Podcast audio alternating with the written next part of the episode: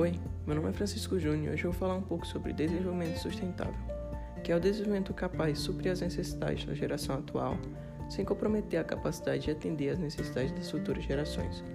Ele tem três principais pilares, que é o desenvolvimento econômico, desenvolvimento social e a conservação ambiental. E quais são seus objetivos?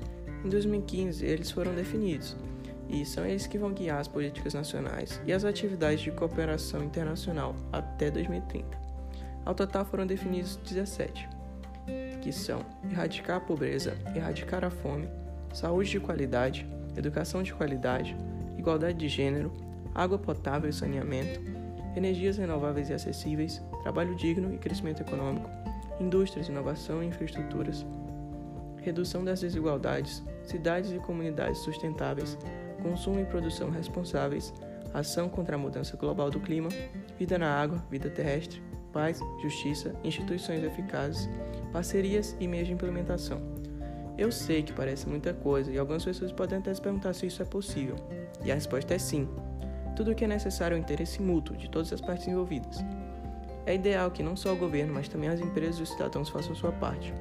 O governo deve criar políticas públicas para a conscientização da sociedade sobre esse tema e fazer outras políticas para melhorar a qualidade de vida da população.